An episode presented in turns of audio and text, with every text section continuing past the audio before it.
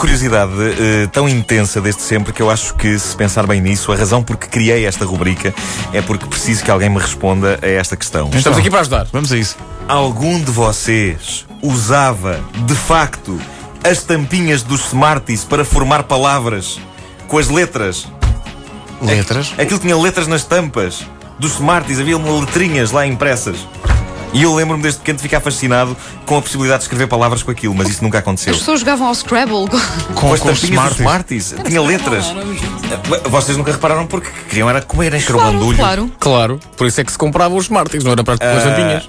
Tampinhas com letras. Letras maiúsculas, letras minúsculas. Mas tu eh, fazias palavras com as, com as Não, tampinhas a, do smartphone? a- a- a teoria que eu tenho sobre isso é que a espetacularidade de ter uma coleção de tampas de Smarties com letras era maior na teoria do que na prática. Porque na prática o tubo e a tampa acabavam por ir os dois para o lixo. Ah, e por isso eu gostava de conhecer alguém que tivesse de facto colecionado tampinhas de Smarties com as letrinhas. Gostava de conhecer que é para lhe dar uma belinha na testa. Ah, as Smarties ah, em si iam todas, obviamente, para o bandulho. Eu sempre fui um viciado em pastilhas de chocolate com capa colorida e fui pelas razões erradas. Eu lembro-me que, na minha tenra idade, eu gostava de simular que aquilo eram comprimidos. Exato. Ah, Porque as caixas dos medicamentos tinham sempre aquela mensagem: não deixar ao alcance das crianças. E aquilo não, estava ali ao teu alcance. Claro, já sabe, o fruto, o fruto proibido é o, é o mais apetecido. Por outro lado, os meus pais e avós tinham-me explicado com tanto detalhe como era tão perigoso ingerir medicamentos que a alternativa mais segura era usar Smarties para simular que estava a tomar os comprimidos da minha avó. Por isso, estupidamente, eh, foram vários os Smarties que eu tomei com água, sem trincar. Por amor de Deus. O que é profundamente estúpido, porque a delícia daquilo estava no interior de chocolate. Claro, Eu às claro. vezes eu era uma criança muito parvinha. Brincavas às Eu às vezes doenças. gostava de ir ao passado só para dar uma chapada em mim próprio. Acorda para a vida, puto. Eu a pôr, a pôr um Smartie na língua e a beber água. Epá!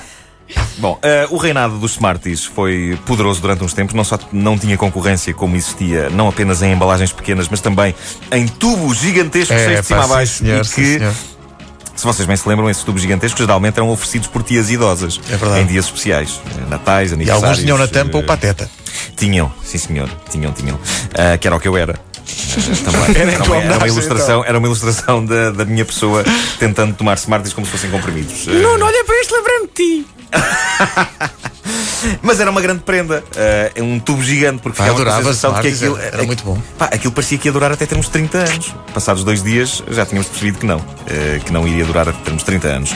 As Smarties foram ah, rainhas ah, solitárias até ao aparecimento de coisas como os espanhóis lacasitos ou as bem portuguesas pintarolas. Redondinhas às corzinhas tão docinhas, pintarolas.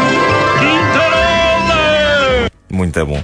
Ah, os lacasitos e as pintarolas, ah, enfim, ótimos, ah, quer, quer uns, quer outros, mas creio que não fizeram moça às boas velhas Smarties. Era muito bom o smart. A concorrência de peso só chegou mais tarde a Portugal com os M&M's. Sim, sim, sim. imigrantes americanos armados em bons que chegaram com uma espécie de imitação das Smarties e antes que toda a gente dissesse ah, é uma imitação das Smarties, eis que põem no mercado uma variedade com amendoim dentro. Só para despistar. Coisa que as Smarties nunca tiveram. E a dada altura as Smarties só tinham como argumento mas nós temos uma tampinha com letras para fazer palavras. Ah, os outros tinham amendoins. Seja como for, eu nunca fui esquisito. Eu, da mesma forma que devo ser o único indivíduo à face da Terra que tanto pede Coca-Cola como Pepsi, armado em prostituto do refrigerante gasoso que vai com todos, eu ah, sempre ingeri Smarties, Lacasitos, Pintarolas, M&M's sem grande critério. Mas estava tudo. Ah, claro, claro. Uma coisa que eu sempre gostei nas Pintarolas foi o nome. De facto, só podia ser Tuga. Só podia Pintarolas, sim, sim, sim. Não tem tradução Smarties, possível. Smarties é um nome fofinho. Lacacitos é um nome pouquíssimo imaginativo porque é eh, só uma ligeira alteração da marca La Casa. Pintarolas é um nome que tanto poderia definir pastilhas coloridas de chocolate como ser a alcunha de um tipo à porta de uma tasca com um palito na boca a tentar engatar miúdas. Olha o Pintarolas! Olha o Pintarolas. Muita sorte não teria sido uma guloseima feita em Portugal chamada, sei lá, Zé Naifas.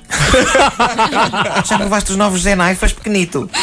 Quem diz Zé Naifas, diz Manápolas. Outro magnífico nome para uma guloseima portuguesa. Ou Mãozinhas, da Imperial.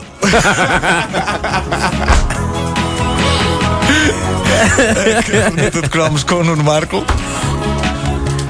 Opa, Zé Naifas é muito bom. Já conheces o Zé Naifas? Quer naifas? Não, filho, depois não jantas.